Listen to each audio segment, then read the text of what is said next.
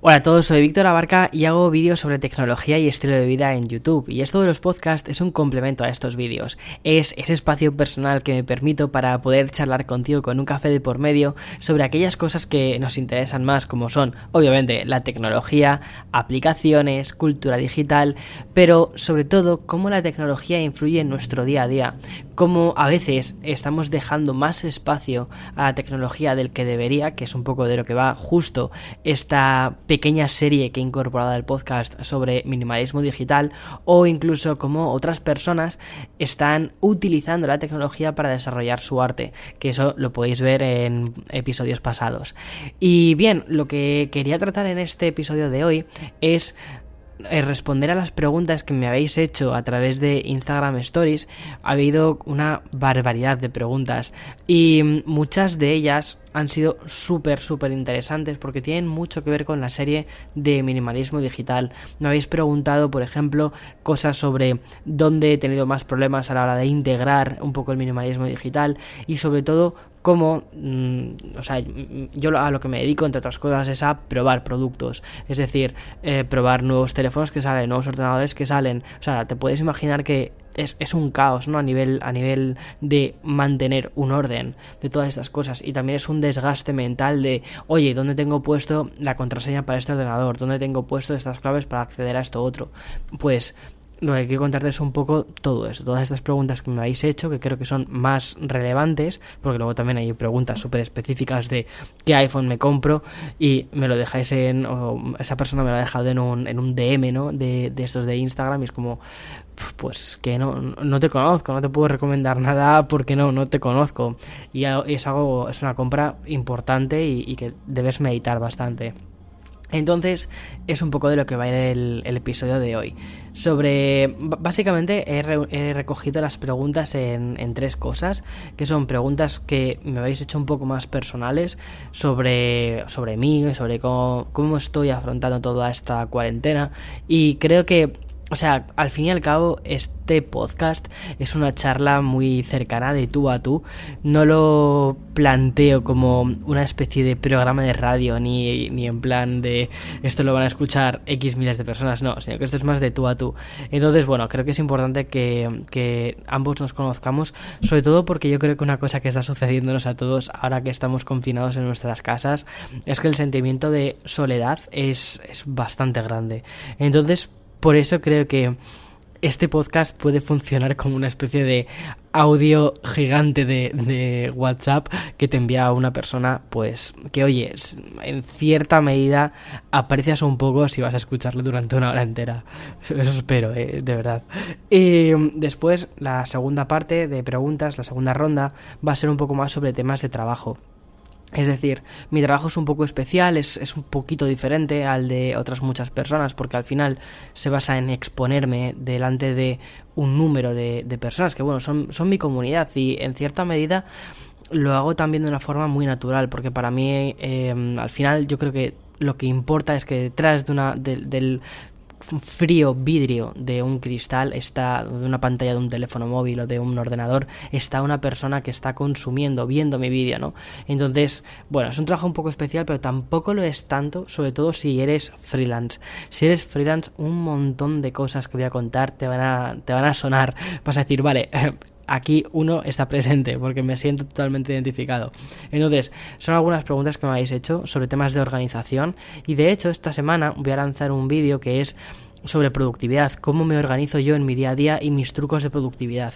Bien, aquí voy a hacer un pequeño inciso y es que llevo como digamos perfeccionando mi técnica, si puede decirse algo así, desde hace una barbaridad de años, pero mm, nunca la he terminado de, como quien dice, perfeccionar, ¿vale? De decir, esta es la definitiva. Siempre estoy como, siempre estoy en una mm, continua búsqueda de cómo hacerlo mejor, cómo hacerlo más eficiente.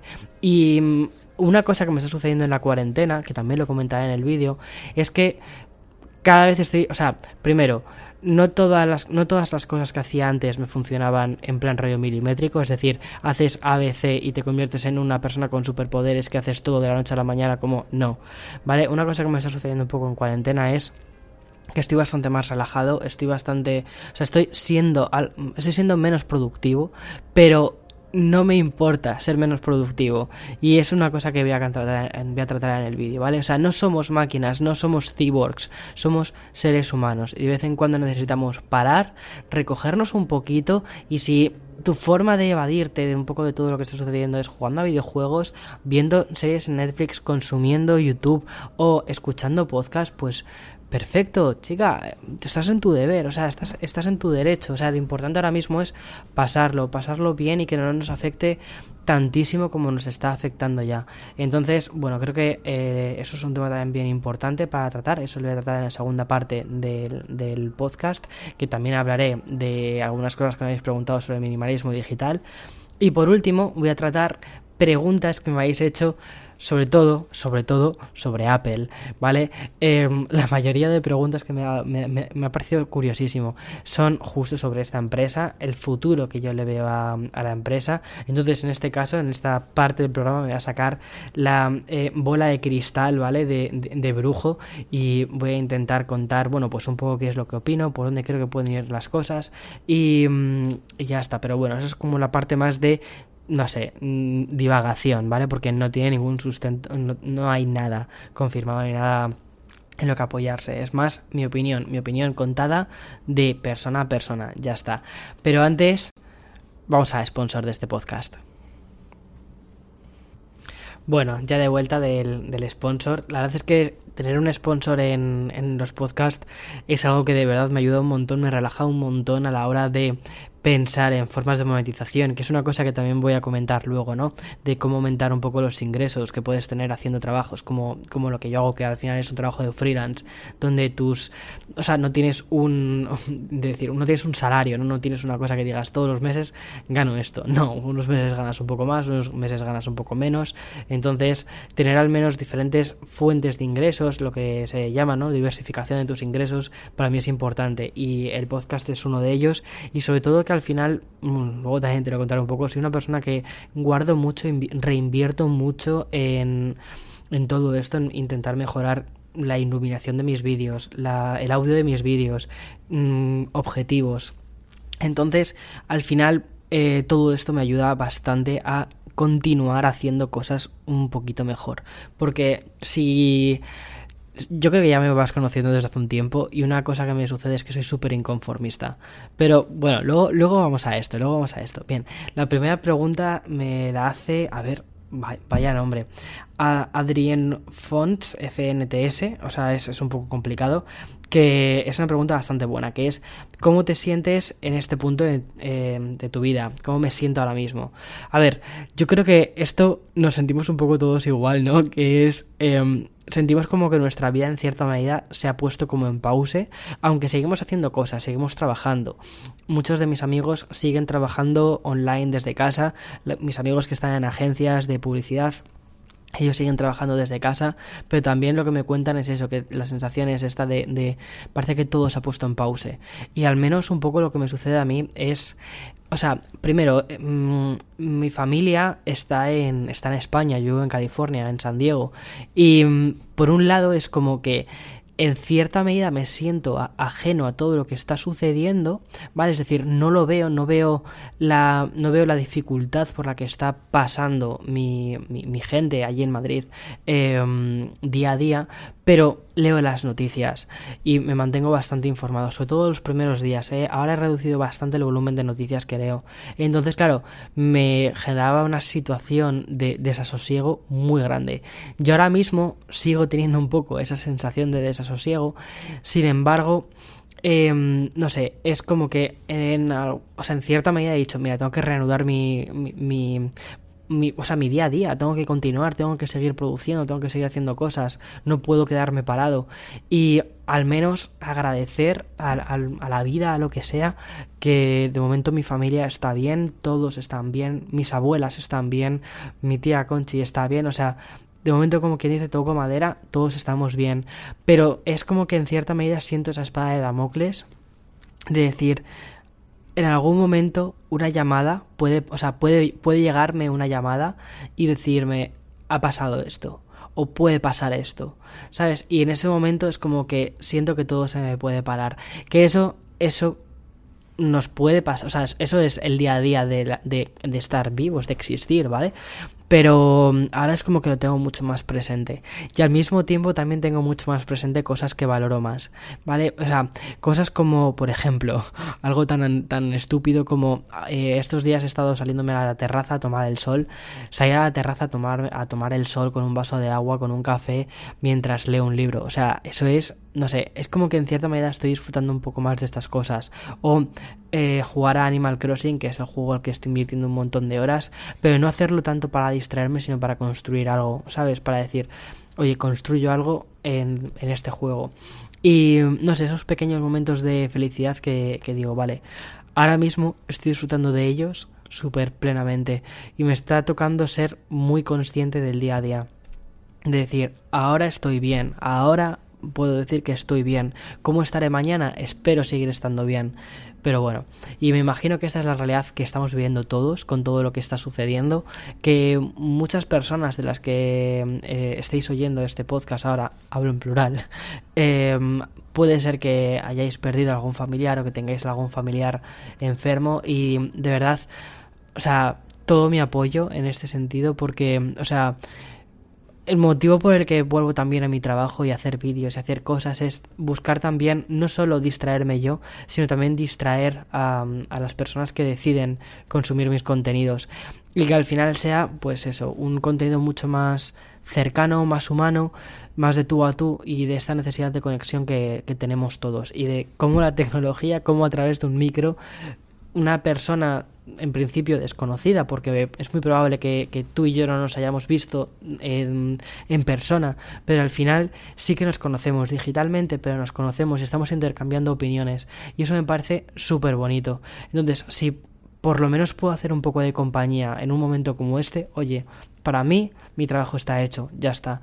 Y nada, eh, entonces así es como me siento un poco, viviendo mucho el presente, ahora mismo muy agradecido, me siento súper, súper, súper agradecido de que todo vaya bien, pero viviendo el presente.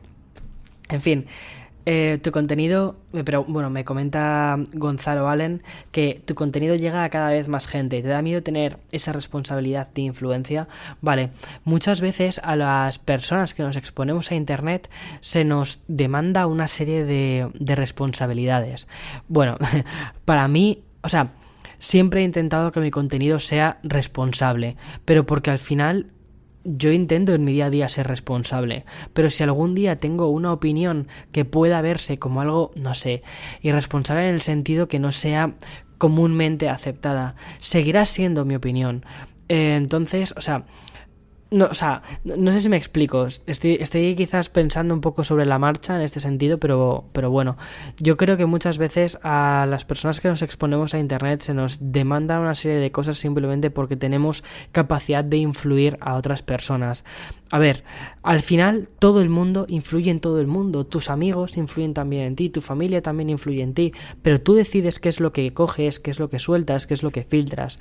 Y al fin y al cabo, yo siempre pienso que las personas de mi comunidad, a, las personas a las que me dirijo, como no es un contenido de, o sea, mi, contenido no es un contenido mainstream, ¿vale? Nunca busco el sensacionalismo, nunca busco el, el contenido fácil en este sentido, ¿no? El, el clic fácil, sino que al final yo creo que toda esta comunidad son personas, sois personas muy responsables y que todos tenéis una opinión formada. Entonces, tú imagínate que yo mañana se me va la olla y digo una burrada, ¿vale? Pues es muy probable que tú pienses, vale, a ese tío se le ha ido la olla, o sea, se, le está pirando la cabeza y ya está, no voy a hacer lo que dicen, no voy a coger esto. Pero bueno, sí que, a ver, al igual que en cualquier aspecto de mi vida, intento ser responsable, intento bueno, intento tener además una opinión formada lo mismo lo hago en internet. O sea, para mí no hay una dos caras de la misma moneda, entonces tampoco me siento en este sentido con una responsabilidad mayor por influir a un número de más personas, sino simplemente me siento responsable por existir. Punto. Oye, yo creo que al final para haber pensado la respuesta sobre la marcha está bastante bien. Muchas gracias Gonzalo, la verdad es que es una muy buena pregunta. Ángel Biachi me ha preguntado sobre las ventajas de meditar. Vale, esta pregunta me parece que es bastante buena porque para todas las personas que visteis el vídeo sobre, mm, creo que era eh, mm, bienestar, ¿no? Aplicaciones de bienestar que hice hace unas cuantas semanas, ese vídeo, bien, hice bastante hincapié en toda la parte de meditación. Creo que meditar es importante y más en un momento como en el que estamos porque nos ayuda a estar presentes, lo que decía justo hace unos momentos, ¿no?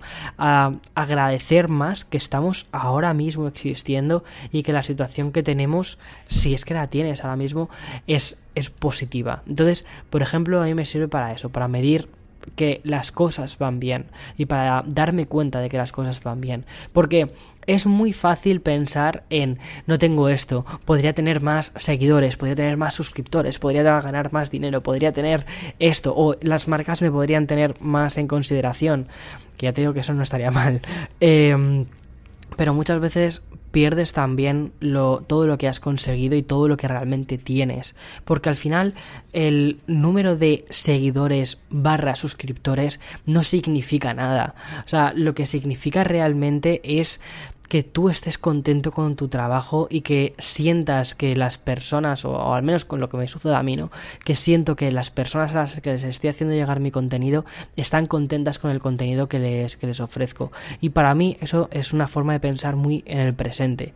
Y eso debo reconocer que me lo ha ofrecido bastante la meditación, de estar agradecido por las cosas que tengo y no por las cosas que no tengo. Y de verdad que yo soy una persona muy de, mm, no voy a decir compararme, pero sí de no estar, no estar conforme, ¿vale? O sea, soy súper inconformista, siempre estoy buscando qué va a ser lo siguiente, qué va a ser lo siguiente, qué va a ser lo siguiente, y cómo mejoro esto, y cómo hago esto, pero muchas veces, o sea, no es tanto por eh, una sensación de, de, que me genere desasosiego y nada parecido, sino porque forma parte de mi ADN. Pero al mismo tiempo, meditar me ayuda un poco a rebajar ese nivel de, eh, Víctor, relax, tranquilo, ¿eh? Que no pasa nada si, por ejemplo, tu, yo qué sé, imagínate que tu portada de este vídeo no es perfecta. O sea, hace sol, ¿vale? Que es importante.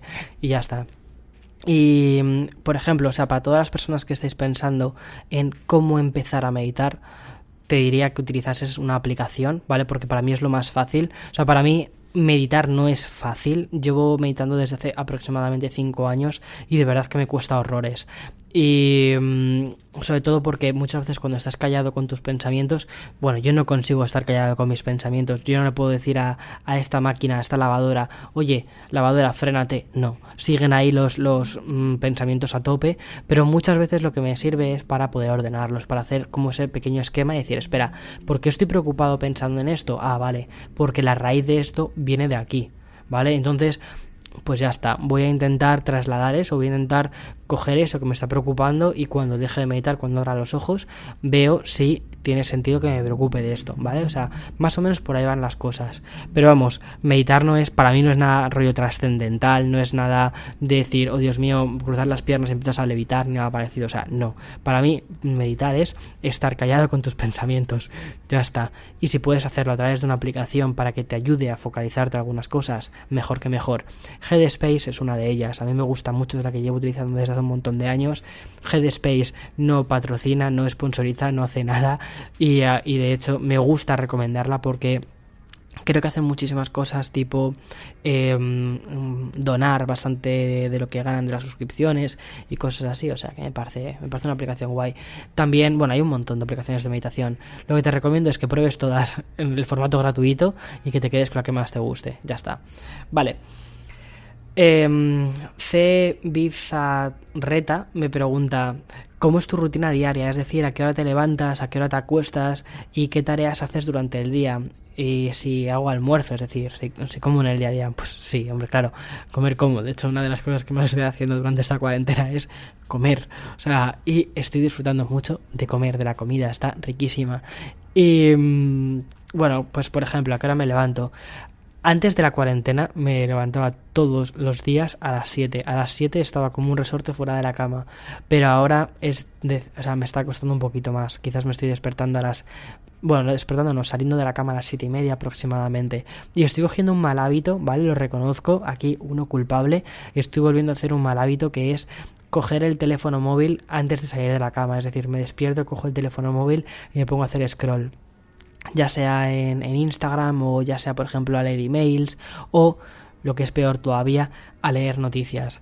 Que es lo que me ha sucedido durante toda esta cuarentena, ¿vale? Entonces, eh, al principio, cuando me ponía a leer noticias, quizás la alarma me sonaba a las. Mm, bueno, tengo una alarma a las seis y media de la mañana, pero me despierto a las 7, que es cuando tengo. Se activa el altavoz Sonos y empieza a sonar música por toda la casa. Y mm, lo que me sucedió al principio de la cuarentena es que empezaba a sonar la música y yo dejaba ahí la música que sigue sonando y cogía el iPad y me ponía a leer las noticias claro, eran noticias muy desoladoras. Estaba viendo cómo en, en, España más personas y más personas y más personas estaban contagiando. Y mm, esa sensación de decir, mi familia está allí, ¿sabes? Eh, es una sensación muy dura y mis amigos están allí. Y entonces, bueno, pues ya como que iba condicionado, ¿no? Durante el resto del día. Ahora lo que estoy haciendo es directamente no leer prácticamente casi nada de noticias. Leo muy poquitas, filtro bastante y, y ya está lo que siempre pienso es, a ver, va a ir a mejor. O sea, ya está. Teniendo cuidado y tomando las medidas preventivas que se están tomando, que yo sí que considero que la sociedad está siendo muy consciente, muy consciente, al menos en España. No sé cómo está siendo en, otros, en otras partes de Latinoamérica, porque de hecho una cosa que me, que me pasa es que me cuesta mucho acceder a información de Latinoamérica.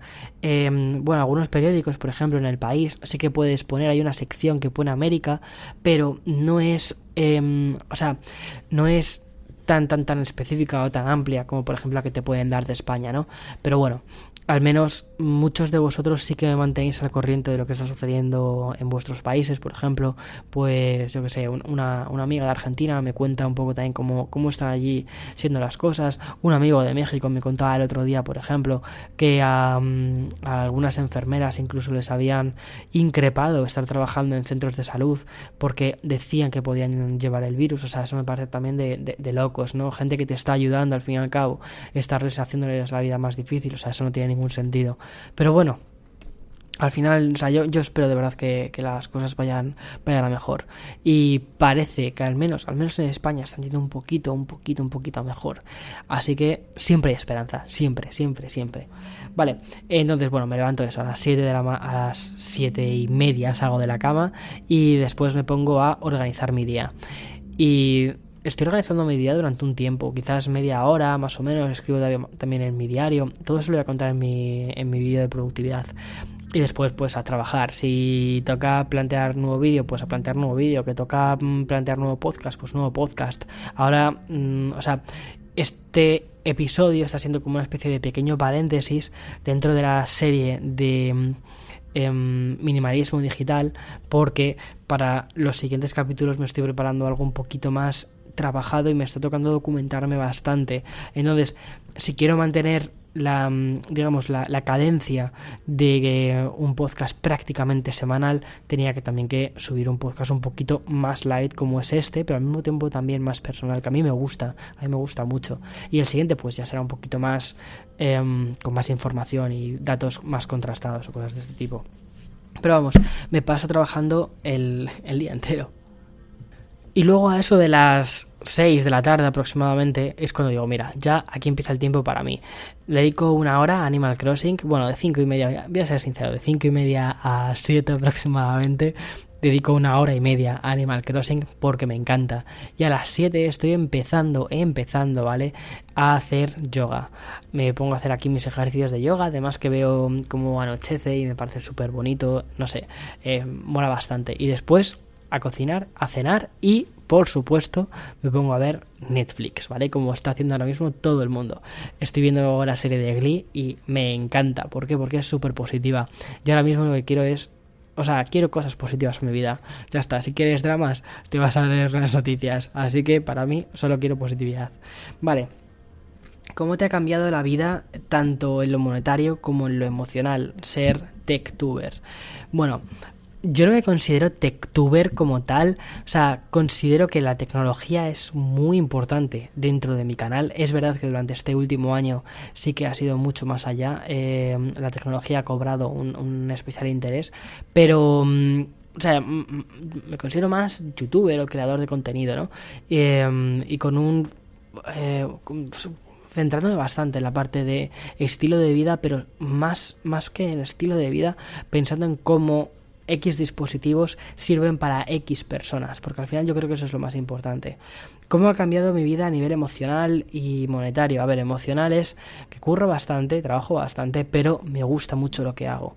Entonces, no sé, o sea, estoy contento, estoy muy contento con mi trabajo, estoy muy orgulloso de todo lo que estoy consiguiendo, de cada pequeño paso que, que voy dando, pues no sé, o sea, porque no pensaba que fuese a llegar a las cifras que estoy llegando actualmente, ni, ni a la cantidad de puertas abiertas que se me, que se me han abierto.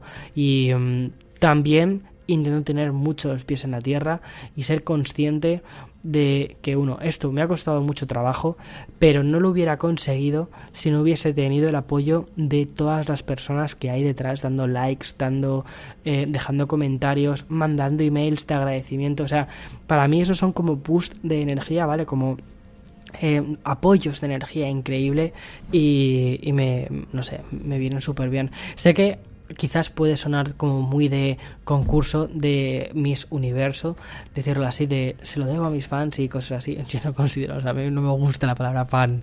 me parece que fan le quita todo, todo, todo por lo que trabajo, ¿no? Porque al final es eso. Yo trabajo para tener una comunidad de personas formadas, con un espíritu crítico, que buscan un un paso más allá, ¿no? Buscan algo más allá. Pero sí que es verdad que, tengo que agradecerle esto a todas las personas, pues lo que estáis ahí. Y la gente del podcast, al final, las personas que me escuchéis en los podcasts, sé que sois el núcleo de la comunidad y para mí eso es súper, súper, súper, súper importante. Esto me siento muy agradecido, ya está. Y luego a nivel económico, pues es verdad que durante estos últimos meses la cosa ha mejorado muchísimo más. Ahora, con todo esto del coronavirus, pues sí, mi trabajo, ya te digo, o sea, a nivel económico ha mermado. Pero bueno, siempre digo que hay que guardar, nunca hay que gastar por encima de las posibilidades de uno. Y los meses que han sido buenos, que han sido los meses anteriores, que he dicho, wow, pues esto, oye, es un trabajo que funciona bastante bien. Si te lo curras, funciona. En lugar de volverme loco, he dicho, vale, pero vamos a guardar y vamos a reinvertir, reinvertir, reinvertir. Para mí es la clave. Invertir en tu trabajo, invertir en lo que consideras que, merece la pena. Mm, y, bueno, pues ya está. Hasta, ahí puedo, hasta puedo contar, pero vamos, estoy, estoy contento, estoy muy contento. Hace mm, no tanto tiempo no ganaba prácticamente nada y pensar que hemos pasado de eso a este otro punto, que cuidado, eh, tampoco te piensas aquí nada del otro mundo, es decir, o sea, es una cosa normal, pero al final lo ves como muy fruto directo de tu trabajo y eso es algo que a mí me enorgullece mucho. Vale, ¿cómo te ha cambiado? Ah, esto es la pregunta de la misma de antes. Soy Tiago, me pregunta, ¿se te hace complicado hacer YouTube, podcast y mantener tu relación saludable a la vez? Pues mira, el mayor boicoteador a veces de mi relación soy yo mismo en el sentido de, o sea, por ejemplo, yo nunca he sentido presión de, oye, trabajas demasiado, cuando ha habido fines de semana que han sido 100% dedicados a mi trabajo. Tengo la suerte de tener una pareja que jamás me ha echado en cara el que trabaje mucho o el que dedique mucho tiempo a hacer un vídeo. Al contrario, es, eh, oye, por favor, ¿me puedes ayudar a grabar estas tomas? El fin de semana, venga, vamos a grabar estas tomas el fin de semana. Oye, ¿me puedes ayudar a hacer esto? Venga, te ayudo a hacer esto. Pero, mm, ¿sabes? O sea, no sé, tener una persona que te apoya tanto, que confía tanto en tu trabajo y sobre todo que confía no tanto en tu trabajo, sino tanto en ti, en que lo vas a sacar, lo vas a hacer bien. Eso me parece una pasada. Entonces, no considero que mi trabajo haya influido negativamente en mi relación, sino que creo que ha apoyado mucho mi trabajo a mi relación. Además también soy consciente de que gracias a que tengo el trabajo que tengo, que lo puedo hacer ya sea en San Antonio, que allí no hay nada, es un desierto, si algo puede mm, surgir allí, vamos, puede surgir en cualquier parte. Y eh, sí, o sea, si pude trabajar en San Antonio, pude trabajar en, en, Nueva York y ahora poder volverme a trasladar, ¿no? O sea, me traslado a mm, California. Cada año estoy cambiando de un sitio a otro, de puntos, o sea, de puntos de trabajo. Es en gran parte porque mi trabajo al final está súper deslocalizado. No está en ningún sitio, está donde esté mi ordenador, donde esté mi cámara y donde esté yo. Ya está. Sí que a veces es un poco locura, y esto debo reconocerlo para las marcas. Cuando una marca te quiere enviar un producto para que lo analices, pues sí que se vuelven un poco locos porque dicen, oye, ¿dónde estás? ¿Dónde, ¿Dónde te pillo? Y tienes que decir, espera, no, voy a mandarte la dirección correcta, vivo aquí ahora, estoy en este sitio, pero bueno, en fin. ¿Hasta dónde planeas llegar con todo este proyecto? Me pregunta José Safat. Pues no tengo un, un objetivo claro, ¿vale? Es decir, siempre no sé, en los libros de productividad siempre escuchas, tienes que tener un objetivo supermercado, tienes que tener un no sé qué supermercado. Yo no tengo un objetivo como tal. Mi objetivo es que esto para mí sea una cosa que me haga muy feliz. ¿Dónde? O sea, mm, o sea, me considero muy, joven todavía como para tener un objetivo laboral supermercado. Para mí mi objetivo es seguir creciendo, seguir haciendo las cosas bien y seguir haciendo las cosas que creo, ¿vale? Es decir, para mí es importante seguir pudiendo comunicar sobre ciertos productos de la forma en la que yo considero que, es decir, teniendo mi opinión, no siendo, no teniendo una opinión que está sesgada por ciertos factores. Y me gusta en cierta medida que cada vez voy encontrando más mi voz, voy encontrando más esa... Mira, quizás sí, quizás ese es mi objetivo. Mi objetivo es ser mejor comunicador, justo, y tener una opinión cada vez más Mm, más firme sobre ciertas cosas y, y, ser capaz de poder transmitir mi opinión firme sin ningún miedo a ninguna consecuencia. ¿Sabes? Es decir, siempre desde el respeto, pero diciendo, eso es lo que opino. Ya está. Esto me ha pasado muchas veces, por ejemplo, con mi comunidad, que al principio del todo intentaba como contentar a muchas personas pero, y aquí es muy importante cuando hablo de personas, ¿vale? De personas en general. Intentaba como contentar a muchas personas, intentaba dejar al margen ciertos temas, pero al final decidí que, que, que, no, que todo formaba parte de mi forma de ser, de mi opinión y de mi propia vida, que estabas viendo un canal que se llama Víctor Abarca, que es mi nombre y apellido, soy yo, esa es la persona, no es, yo qué sé, no es eh, informativos Tech eh, Telecinco, no, es, es, es Víctor Abarca. Entonces, en este sentido tenía que crear algo personal, algo que fuese real. Y, mm, y ya está, y si no te gusta, pues cambia de canal. ya está, literalmente. Y ah, me siento muy a gusto ver que poco a poco esta visión la han entendido más personas, que al principio no fue fácil, ¿eh? Yo te lo digo, al principio no fue nada fácil.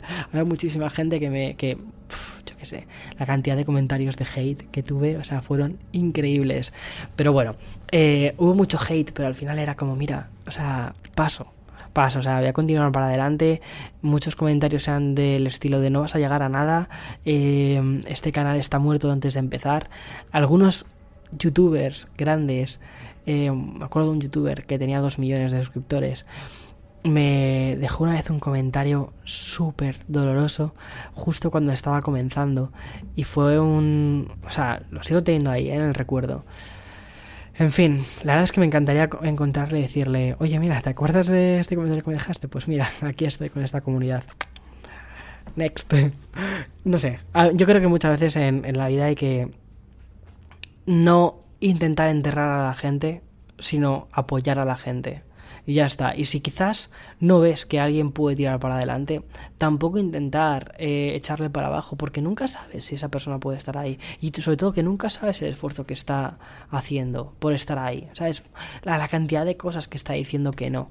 Y mm, cuando trabajas, como quien dice, de cara al público y creando contenido, tienes que decir a muchas cosas que no.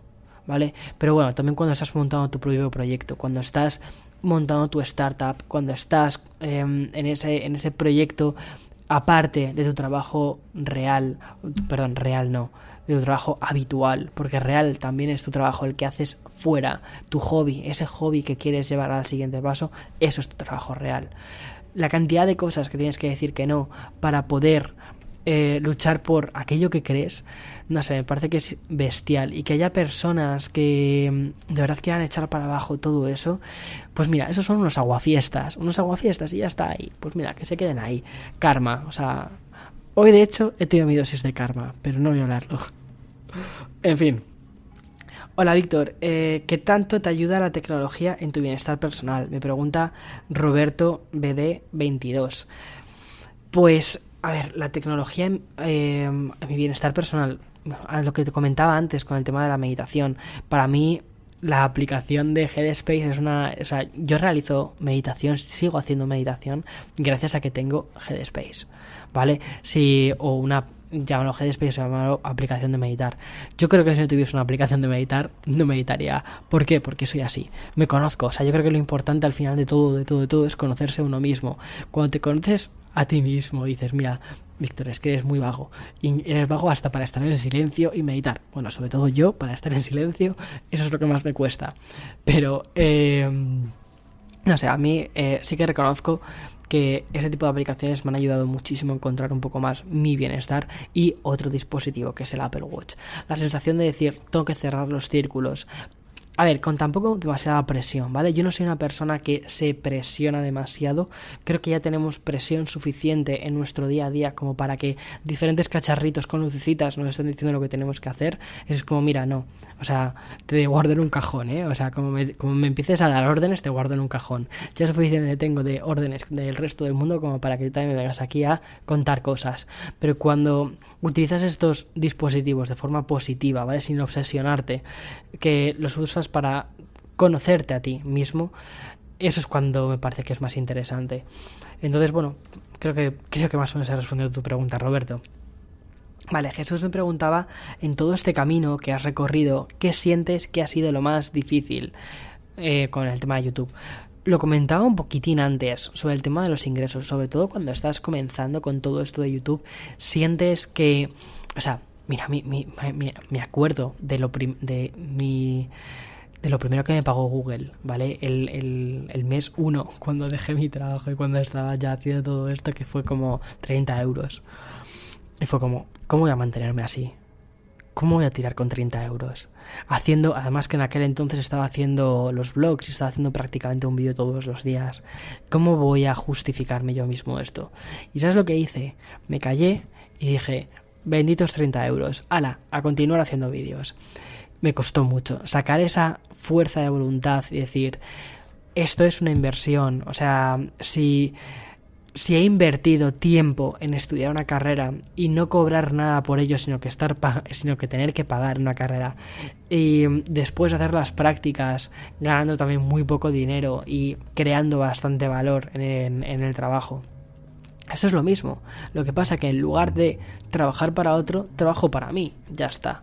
Y es un poco la motivación que yo tenía. Sabía, sabía que si era suficientemente pesado, en algún momento lo conseguiría. Ya está. Eso es como cuando deseas tanto, tanto, tanto, tanto algo que dices, cuidado con lo que deseas porque puede convertirse en realidad. Pues lo mismo con esto. ¿Qué es lo que deseaba? Deseaba tener una voz. Deseaba ser escuchado porque, mm, no sé, en ese momento, y lo sigo pensando ahora, creo que era un... Creo que lo que cuento en Internet es una, es una voz que, que, no es tan habitual, es decir, no sé, en, en, ciertas cosas, ¿vale? En cómo mezclar la tecnología, el estilo de vida, el día a día de las personas. Me parecía que era un contenido que yo mismo quería consumir. Y por eso dije, vamos a crearlo, vamos a hacerlo, vamos a tirar para adelante. Otra pregunta que me hizo una persona, no la tengo aquí apuntada, pero me acuerdo de la pregunta. Era si ahora, durante esta cuarentena, es un buen momento para comenzar un canal de YouTube o para hacer algún proyecto. Yo creo que nunca, nunca hemos tenido un mejor proyecto, o sea, perdón, un mejor momento para empezar un proyecto. Primero porque estamos muchas horas en casa, ¿vale? Y muchos proyectos se tienen que crear en soledad, en esos momentos de estar confinado contigo mismo, con tus pensamientos, completamente separado y decir, vale, ahora voy a crear algo. ¿Por qué? Porque es cuando te permites mirar a ti mismo y decir qué es lo que quiero hacer con mi vida. ¿Sabes? Y mm, muchas veces, o sea, a ver, no todo el mundo puede ser autónomo, puede ser freelance. Ser freelance aunque te lo pinten en los libros de business muy bonito, no es bonito, ¿vale? O sea, cuando pagas o sea, cuando primero tienes que rendir cuentas a un montón de gente, cuando tienes que mm, Hacienda que te vuelve loco, que tienes que hacer los estos de autónomos, todas, o sea, cuando eres freelance pasas de tener tu proyecto, de pensar en esa aplicación que vas a hacer, a convertirte también en un gestor económico, a convertirte casi en abogado de ti mismo. O sea, te vuelves en una persona multitasking. Entonces, que se te quite de la cabeza eso de, ay, qué guay, el mundo del freelance, el mundo de... No, no es guay. Pero si estás dispuesto o dispuesta a asumir ese tipo de cosas, oye, puedes, puedes ir para adelante. Y sobre todo que ahora mismo creo que estamos en un momento muy bueno. También considero que el momento en el que estamos mm, que estamos viendo ahora, ¿no? Y que después vamos a tener una, una, una crisis, iba a decir pequeña crisis, vamos a tener una gran crisis. Creo que una de las cosas que más se van a premiar va a ser la creatividad los trabajos más físicos, los trabajos más mm, que ahora mismo están siendo más vulnerables, van a ser muy vulnerables después de la crisis. Entonces, le va a tocar reconvertirse a muchísimas personas, pero al final los que son capaces de adaptarse y de hacer cosas diferentes son los que consiguen sobrevivir y los que consiguen sobresalir, ¿no? de todas estas de todas estas tesituras que te da la vida. En fin, y mm, no sé, espero que te haya motivado un poco a, al menos sentarte con una hoja de papel y decir qué es lo que quiero hacer. ¿Que quieres continuar con tu trabajo? Perfecto, lucha por ello. ¿Que quieres trabajar por ese proyecto de aplicación que tienes en mente? Perfecto, lucha por ello. Y probablemente ahora sea también un muy buen momento porque vas a tener pocas distracciones. Porque una cosa muy habitual son el tema del flujo de los emails. He notado como en cuarentena, ahora, o sea, estos días, ha bajado una barbaridad el volumen de emails que recibo, lo cual me permite centrarme en otras cosas. Yo, por ejemplo, que esto no te lo quiero contar en este podcast, estoy haciendo un proyecto paralelo que me está llevando bastantes horas y mm, cuando salga saldrá, o sea, ya está, o sea, no, no hay una fecha de salida de este proyecto paralelo, cuando salga saldrá, pero necesitaba un poco de silencio para poder hacer todo esto, porque muchas veces estás metido que si respondo emails, que si me pongo a editar un vídeo, que si me pongo a em, realizar esta, esta pieza para, para lo que sea. Y em, no te concentras, no te centras en proyectos más a largo plazo. Y es muy importante centrarte en proyectos también a largo plazo. Vale, más cositas. A nivel personal, me pregunta Álvaro Tripiana, ¿cómo verías tu vida sin tecnología?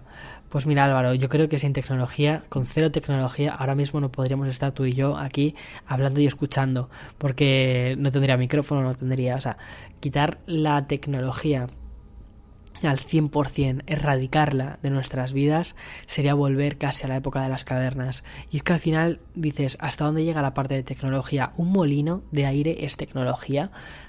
No sé, yo creo que sí, en cierta medida. En cierta medida sí, es una cosa que ha creado el hombre al final tu, ordenador o tu móvil es una evolución de todo esto. Vale, hay muchos detractores de la tecnología y volvamos al libro de papel. O sea, a ver, es muy bonito leer el libro de papel es genial y a mí me gusta leer en un libro de papel. Pero al final todos son evoluciones y mm, rechazar una evolución como la que tenemos ahora mismo, me refiero por ejemplo a un libro, ¿no? Un libro físico, un libro digital, simplemente por ese rechazo completamente absurdo a la tecnología me parece que no, no, tiene sentido.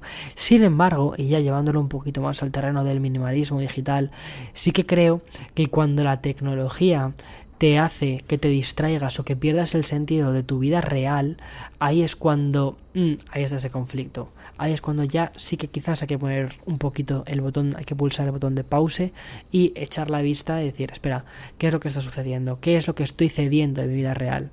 ¿Y por qué lo estoy intercambiando? Eso es importante. Pero bueno, si no tuviese quizás las herramientas que tengo ahora mismo para producir cosas, no sé, pues probablemente me dedicaría a algo relacionado con marketing, que al final es lo que he estudiado y ya está. Bueno, eh, Fedebeck me pregunta, quiero empezar con el minimalismo y minimalismo digital, ¿cómo lo hago? Mira, lo que te diría es que lo primero que tienes que hacer es preguntarte si de verdad eso es lo que quieres con tu vida. Mucha gente, y esto viene también en relación con la siguiente pregunta que me hace Pablo Coronado, un, dos, tres, es ¿crees que la vida minimalista es algo que se hace por moda o se puede vivir así, se ocupa de vivir así? Vale, voy a responder a las dos preguntas de una forma un poco combinada, por un motivo, porque muchas veces la palabra minimalismo eh, mola, ¿vale? dices, mola, esto es como in, es como diseño minimalista y piensas en algo como súper sofisticado y piensas en comida minimalista, algo súper sofisticado, ya vamos, es, es, es, al final es un término de marketing, ¿vale? Entonces, y hay canales que se han montado alrededor de todo esto, hay podcasts que se han montado alrededor de todo esto.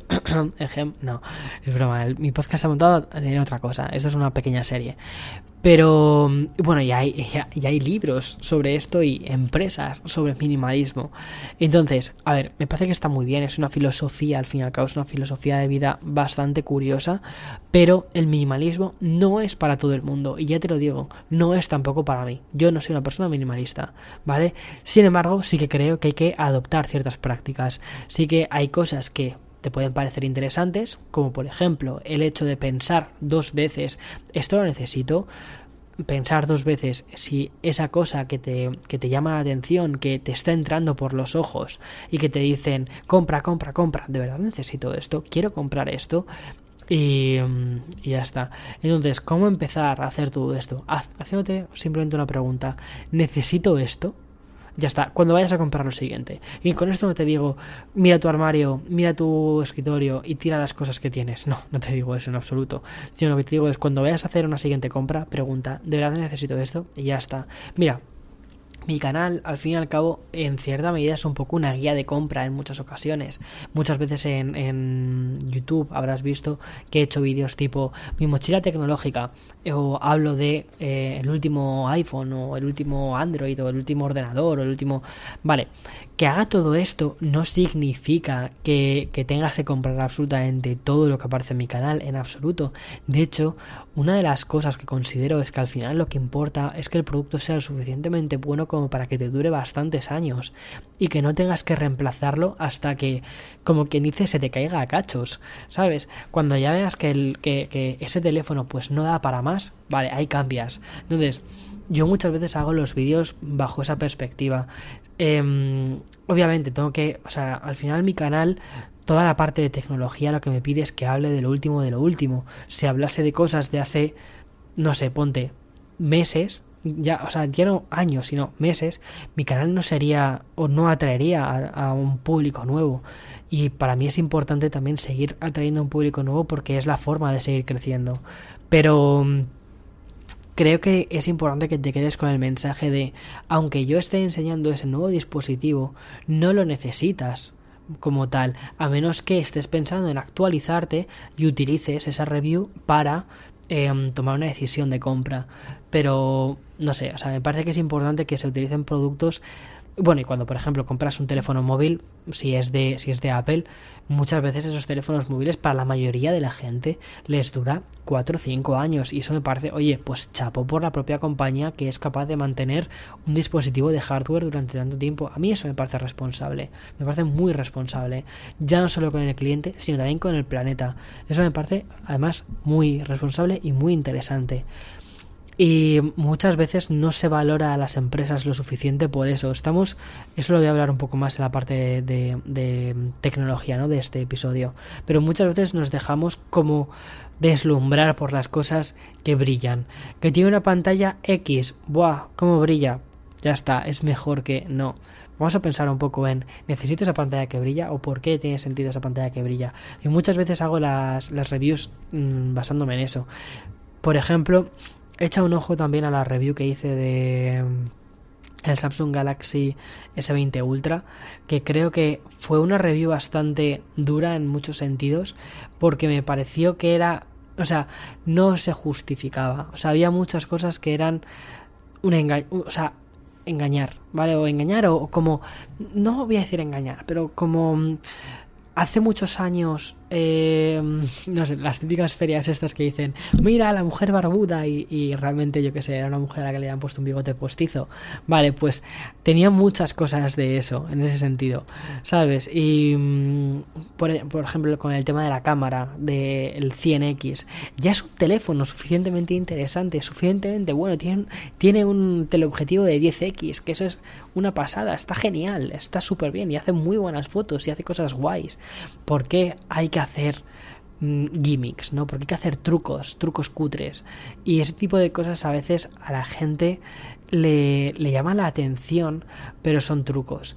Por eso siempre cuando hago una review intento ponerme un poco, o sea, intento ser real conmigo mismo en eso, porque siempre pienso en ese teléfono se lo recomendaría, se lo recomendaría a alguien cercano, porque para mí es muy importante que ese alguien cercano lo utilice durante bastante tiempo. Ya está. Em, yo creo que he respondido a la pregunta con creces. Vale. La siguiente pregunta la hace Irene que me pregunta ¿Hasta qué punto sustituyes la tecnología por, los objetos cotidianos? ¿La tecnología nos hace más independientes o más dependientes de ella? Pues lo que te cuento aquí, Irene, eh, tienes que hacer un poco ese, mm, ese ejercicio de valorar hasta dónde llega tu libertad personal y hasta dónde está llegando la tecnología, hasta dónde se entromete la tecnología. A mí me gusta, por ejemplo, leer en papel, me gusta mucho leer en papel, pero reconozco que también tiene otra contrapartida, y es que pesa mucho más el libro y segundo, que por la noche no puedes leer. Entonces, eh, ahí tienes que valorarlo. Por eso yo leo en Kindle la gran mayoría de veces porque pesa muchísimo menos y, ya está y además suelen ser más algo más baratos los libros tampoco mucho más baratos ¿eh? pero a ver si puedo me gusta más comprarlo en papel simplemente porque además siento que en cierta medida lo disfrutas más pero bueno aquí tienes que hacer una valoración tú misma de, las cosas eh, ING Accord me pregunta Hola Víctor, en tu último vídeo hablas de mm, los documentos en la nube y cómo los organizas. Vale, esto creo que es bastante curioso porque la forma en la que organizo los documentos ha cambiado en muy poco tiempo. O sea, durante estos días los he dedicado bastante a cómo Mm, organizar un poco todo mi ecosistema digital. En parte por todo este experimento que estoy haciendo de minimalismo digital. Es decir, yo aquí no soy ningún gurú del minimalismo digital, en absoluto. O sea, voy aprendiendo, al igual que vas aprendiendo tú, voy aprendiendo yo. Al igual que tú cometes fallos, los cometo yo también. Aquí estamos juntos en esto, ¿eh? Somos los dos cómplices. Y, mm, y nada, no, lo que lo que me pasaba hasta hace nada es que tenía todo organizado como en dos archivos diferentes. Tenía, por un lado, OneDrive, que, que es de Microsoft, y... Mm, ¿OneDrive? Sí, perdón, OneDrive.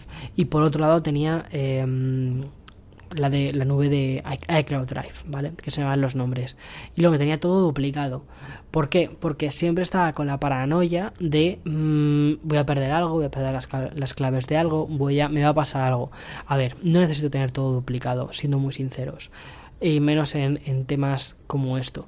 Pero sí que hay cosas, ¿vale? Como por ejemplo las facturas que las tengo que tener duplicadas. ¿Por qué? Porque son puntos críticos de mi negocio, de lo que yo como en el día a día. Entonces, a ver, no es lo mismo pensar en cómo organizar una empresa o una pyme o una o, tu trabajo como freelance que cómo organizarte tú a nivel personal. Entonces, em, si a nivel individual con eh, iCloud Drive, si utilizas todo de Apple, es más que suficiente y está además súper bien integrado. O OneDrive también te sirve y además está es muy parecido. O sea, es que OneDrive de hecho me parece también una maravilla lo bien integrado que está, incluso con los propios sistemas Mac. Si tienes un ecosistema mixto, es decir, si tienes mm, Windows, si tienes Android, si tienes también algo de Apple, te recomiendo que te vayas a eso, te vayas a OneDrive de Microsoft. Y si tienes un sistema completamente cerrado en el, en el sentido de todo es Apple, pues um, la iCloud Drive. Es que, Dios mío, se parecen todas muchísimo. iCloud Drive creo que está eh, es más idóneo para eso. Entonces me organizo un poco en función de eso. Si es algo muy crítico, lo tengo duplicado en los dos. Si es algo que no es crítico, ya está. Decido en cuál de las dos me gusta más. Que en este caso, para mí, como casi todo lo que utilizo es, es de Apple, pues entonces lo he llevado a, a iCloud Drive. ¿Por qué? Porque también tengo que ser realista conmigo mismo. ¿Qué dispositivos son los que más utilizo? Muchas veces intento utilizar todo porque quiero conocer todo y en gran medida mi trabajo es mm, conocer y poder tener una opinión sobre todas estas cosas, pero también debo reconocer que soy un ser humano y que en cierta medida necesito también un orden y que hay cosas que les presto más atención, cosas que le presto menos atención, pero no puedo prestarle atención a todo y mm, ya está. En fin, ¿Alguna vez imaginaste, me pregunta esto eh, Juiz Diego, ¿alguna vez imaginaste que Apple cambiaría tu vida de esta manera? Vale, aquí entramos ya un poco más en la sección de tecnología. Uy, me faltan algunas preguntas. Bueno, eh, en la sección de tecnología, ¿vale? Donde voy a responder muchas de las preguntas que me habéis hecho más relacionadas sobre temas más techis. Que por cierto, casi todos son sobre Apple. Entonces, aquí los Apple fans se van a sentir como peces en el agua y los que no, pues bueno, pues mm, tendréis, pues, no sé, voy a intentar hacerlo lo más universal posible, ¿vale? Entonces, lo que me preguntaba Diego, si alguna vez me imaginé que Apple cambiaría de esta forma mi vida. A ver, hay dos formas, ¿vale? En la que Apple me ha, me ha ayudado mucho. La primera fue eh, cuando me compré mi, mi, iMac. Que bueno, aquí, oye, no, aquí me lo tuve que currar, ¿vale? O sea, curré un montón para ese iMac. Y mm, cuando conseguí comprármelo, pues es como que me abrió en cierta medida un, una puerta a muchas cosas, eh, sobre todo que perdí bastante miedo al, al ordenador, ¿sabes? Mm, dejé de preocuparme de esto algún día va a seguir ardiendo, ¿vale? Y aquí esto, eh, un dato divertido. Una vez mi ordenador de torre salió ardiendo, ¿vale? Mi ordenador que tenía antes ardió. Menos mal, de hecho me acuerdo, y esto si mi madre está escuchando el podcast, porque sé que los escuchas, mamá, eh, se acordará que una vez llegamos a casa, no me acuerdo muy bien de dónde veníamos, y justo llegamos y estaba la torre del ordenador ardiendo. Que fue, o sea, fue milagroso que nos pilló justo nada más llegar a llegar llegando a casa y nada tuvimos que llevar a la terraza apagarlo no sé qué tal vaya Cristo pero bueno ahí quedó la cosa pero ardió y nada, pues yo tenía bastante miedo a todo el tema de la. de la. Mm, de cacharrear. Y mm, de meterme en las. Bueno, de meterme en las tripas del ordenador y de, de pensar en ciertas cosas. Y al final lo que me daba cuenta es que a mí lo que me gusta es crear. No me gusta cacharrear, me gusta crear. Yo no me considero un tequi de, de manual. O sea, me faltan un montón de, cosas. Sin embargo, utilizo la tecnología para crear. Y lo que necesito es que para mí la tecnología sea lo más invisible posible. No quiero estar pendiente constantemente de ciertas cosas. Quiero que la tecnología para mí sea un habilitador, sea una herramienta que utilizo. Y con este ordenador, con, con este iMac, encontré la herramienta que necesitaba. Y a partir de ahí, pues, pues fui creciendo en diferentes áreas. Me mm, apunté a un curso de fotografía, gané un certamen de fotografía. Eh, no sé, fue, fue bastante guay. Y perdí miedo en hacer ciertas cosas. Y después, la segunda parte, en cómo cambió mm, Apple mi vida, fue bueno, mi vida me ayudó en gran medida a, todo esto fue cuando fui invitado hace dos años al Apple Event, sobre todo porque para mí fue el mayor refuerzo que pude tener en ese momento.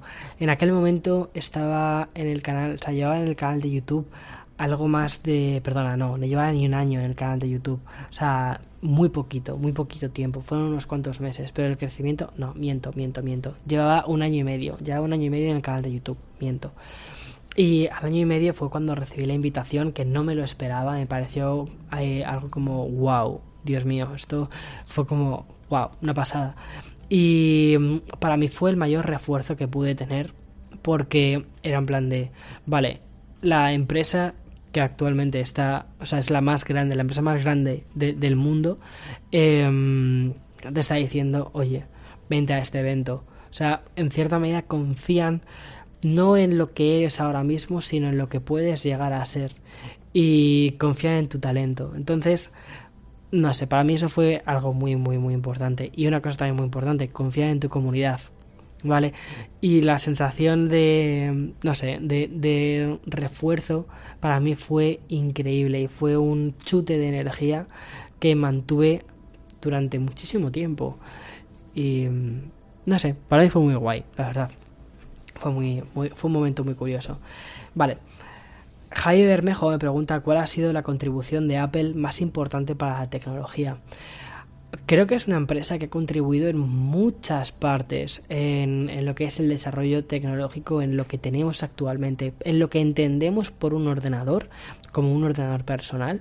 Ahí estuvo muy muy presente Apple con ese diseño de una interfaz muchísimo más sencilla, mucho más amplia para todo el mundo y no que fun funcionasen las cosas en líneas de comando sin cosas raras. Eh, y luego también yo creo que el iPhone ha sido un punto bastante interesante, sobre todo porque hemos pasado de teléfonos de, o sea, sí, antes, antes del iPhone ya teníamos teléfonos que se conectaban a internet, que tenían pantallas a color, que algunos tenían, pero todos hacían cosas, pero ninguno era mmm, mágico, ¿vale? En aquel momento yo no tenía un iPhone, o sea, yo soñaba con tener un iPhone, pero me costó, o sea, tardé dos o tres años hasta que pude acceder a uno. Y mmm, siento que en aquel momento el golpe en la mesa que dio Apple con el lanzamiento de este dispositivo fue completamente disruptor porque mezcló varias cosas. Mezcló por un lado lo que es el concepto de ordenador personal y llevarlo efectivamente en tu bolsillo. Mezcló también la parte de cámara, mezcló la parte de internet, mezcló la parte de una pantalla multitouch, que eso, eso para mí era lo más curioso y lo que habría más posibilidades y que después fue elevado ¿no? con, el, con el iPad de una pantalla aún más grande con multitouch y eso lo vi con muchísimas posibilidades para la gente creativa. Y a día de hoy Apple sigue haciendo muchas cosas para, para, lo que es la innovación tecnológica. Lo que pasa que muchas veces estas cosas no se ven porque van un poco más en silencio. Y creo que es una empresa que mm, cuando hace, o sea, a ver, aquí creo que es importante, pero creo que la palabra innovación se ha utilizado mal de muchas formas y por muchísimas empresas. Eh, para mí una innovación es algo que de verdad cambia la forma en la que utilizamos un dispositivo y no es una palabra, o sea, es una palabra que se ha utilizado mucho a nivel marketing, innovación, innovación, innovación y que cada vez que vemos una conferencia de alguna empresa de tecnología, todos innovan. Y no, no todo el mundo innova y no todas las empresas innovan todos los días porque las innovaciones no pueden existir todos los días. ¿Cuántas conferencias hay al cabo del año de tecnología? Una barbaridad. Apple no innova todos los años, al igual que no innova eh, Samsung, al igual que no innova Huawei todos los años, al igual que no innova X compañías, ¿vale? No puede haber innovaciones constantes porque si no nos volveríamos locos y porque mmm, las cosas no, no funcionan tan rápido. Sin embargo, lo que sí existen son iteraciones. Y yo creo que Apple sí que es una compañía que año tras año hace iteraciones muy buenas de sus productos, los van mejorando, los van puliendo, los van acercando cada vez más hacia esa excelencia que ellos buscan y que también son muy conformistas. No se quedan en ya está, lo hemos conseguido, punto, lo dejamos aquí. No, sino que siguen mejorando, modificando, eh, creando cosas nuevas, por lo general, ¿vale? Sobre todo con sus productos flagship, es a lo que me refiero. Y mmm, también hay otras empresas que lo hacen, ¿vale? Pero las innovaciones vienen una cada 10 años, ponte, ¿vale? Una en una década sucede una cosa de ese tipo. Entonces no podemos ver innovaciones constantes.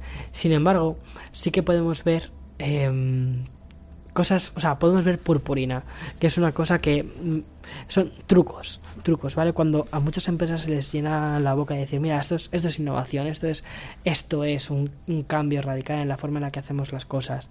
Y aquí voy, por ejemplo, con la siguiente pregunta que me hace eh, Gianni42, que es si creo que Apple puede crear en un futuro un iPhone plegable y qué opino de los plegables.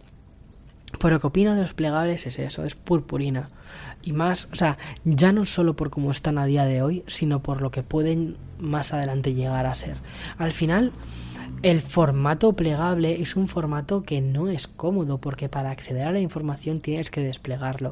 O sea, es un formato que no, no es universal, ¿vale? No a todo el mundo le convence del mismo modo.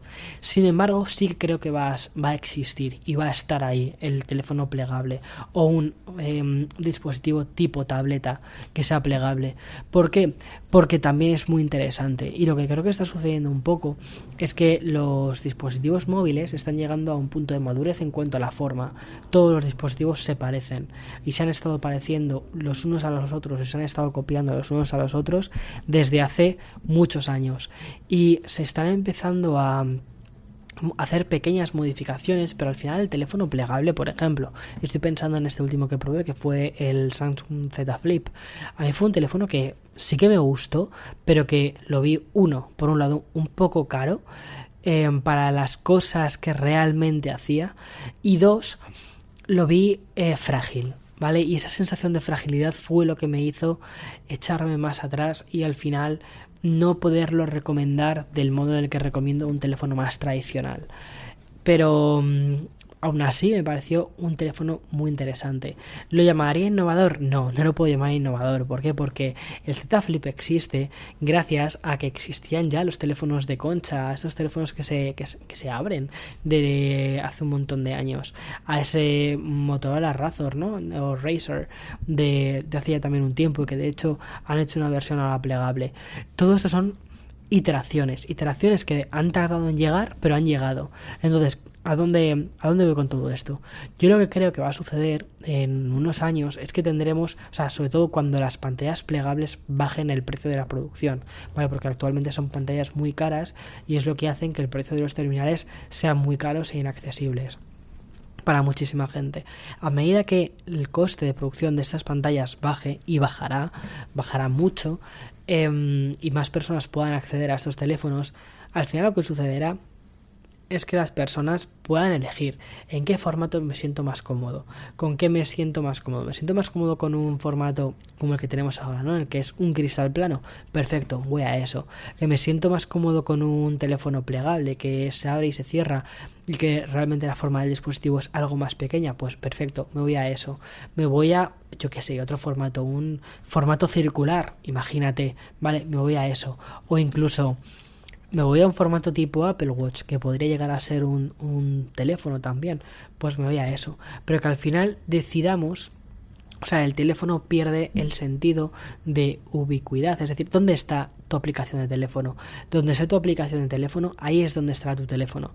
Pero no tiene por qué estar en un dispositivo que sea rectangular, o no tiene que estar en un, eh, no tiene por qué estar en un dispositivo que sea eh, plegable. Quizás está, como te digo, en una muñeca, quizás está en ese teléfono rectangular o quizás está en tus gafas, ¿vale? Pero a lo que voy, creo que lo terminarán fabricando. Me parece mucho más, con mucho más sentido, un iPad mini que sea plegable, ¿vale? O un iPad Pro que sea plegable, que un iPhone plegable. Por una sencilla razón, por la forma en la que consumimos la información y por el lugar que ocupa, ¿vale? Creo que también es muy importante saber dónde ocupa el lugar cada cosa. Por ejemplo, el iPad en cierta medida lo asimilamos muchísimo al, al Mac, porque al, al, MacBook Pro, ¿no? A un ordenador portátil, porque cuando lo guardamos en una mochila, los guardamos en el mismo lugar. Y no lo acercamos tanto al iPhone porque tú no puedes guardarte un iPad en el bolsillo. Sin embargo, tienes que decidir que me llevo un Mac o me llevo un iPad, ¿no? Habitualmente hay gente que se lleva las dos cosas como yo, pero bueno, esto creo que somos los que los que menos.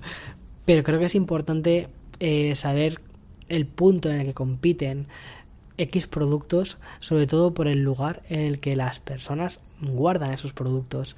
¿Y mm, por qué se están haciendo las comparaciones? ¿No? Tipo Mac con un. O sea, eh, iPad Pro con un, con un Mac o con un ordenador más tradicional, mm, tipo laptop. Porque al final el lugar donde están ubicados es exactamente el mismo. Y bueno, porque también las funciones cada vez están siendo las mismas.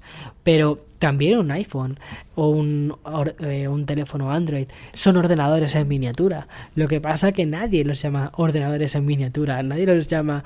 Eh, al final, un ordenador que es un dispositivo electrónico que te ayuda a hacer la tarea que necesitas hacer. Ya está, eso es que eso puede ser perfectamente tu, tu mm, eh, teléfono móvil. Lo que pasa es que estamos cada vez acercando más el concepto este al iPad, porque, porque no porque el iPad se esté pareciendo cada vez más a un ordenador tradicional, que también está en nuestra cabeza, ¿no?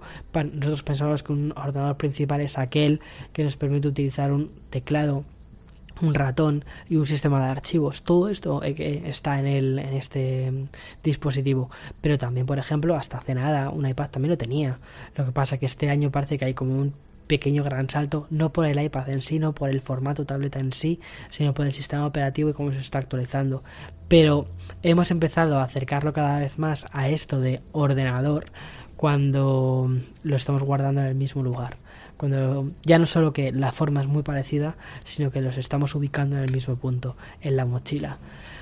En fin, y con esto creo que más o menos he respondido a la gran mayoría de las preguntas que me habéis hecho, aunque he dicho los nombres de las personas que me habéis hecho estas preguntas, que he leído exactamente estas preguntas, muchas de estas han sido repetidas de un modo u otro por otras personas de, la comunidad de Instagram, o sea que eh, disculpa si no he leído tu pregunta y he leído la de otra persona. Había una barbaridad, había sido muchísimos y de verdad eso me, ha encantado. Me ha encantado poder estar charlando contigo durante esta hora y diez. Y nada, espero que te haya gustado y también que te hayas pasado bien, que hayas disfrutado y que te hayas no sé, que hayas desconectado un poco, ¿no? De todas las cosas que estamos viviendo estos días. Estate mm, a salvo, quédate en casa, sal lo menos posible si por ejemplo, yo que sé, en California nos dejan salir a la calle a hacer deporte y cosas así, no es lo más recomendado, ¿vale? No es lo más recomendable, creo. Pero, por ejemplo, si yo que sé, el otro día sí que me bajé un par de calles porque necesitaba un poco estirar las piernas y ver un poco de luz que no fuese desde los cristales o desde, desde casa. Siempre y cuando, eso, tomando unas medidas de seguridad que son una locura. Que luego se me quitaron un poco las ganas, soy sincero, porque luego vuelves y toda la ropa, lavarla, los guantes, tal, tirarlos, mascarilla, y dices, pues por un lado, vaya, vaya Cristo cada vez que tengo que volver a casa, o sea, es una locura, entonces ya se me han quitado las ganas de salir hasta dentro de un mes. Pero bueno, espero que de verdad todo eso termine pronto. Si. Mm, pues también espero que tu familia esté bien, que tú estés bien, que tus amigos estén bien y mm, nos escuchamos, nos vemos a través de YouTube esta semana, nos escuchamos en el podcast, a través de Instagram, hay un montón de formas, o sea, no podemos sentirnos solos, todos contamos. En fin, un abrazo gigantesco, sin virus y hasta el siguiente episodio. Chao, chao, chao, chao.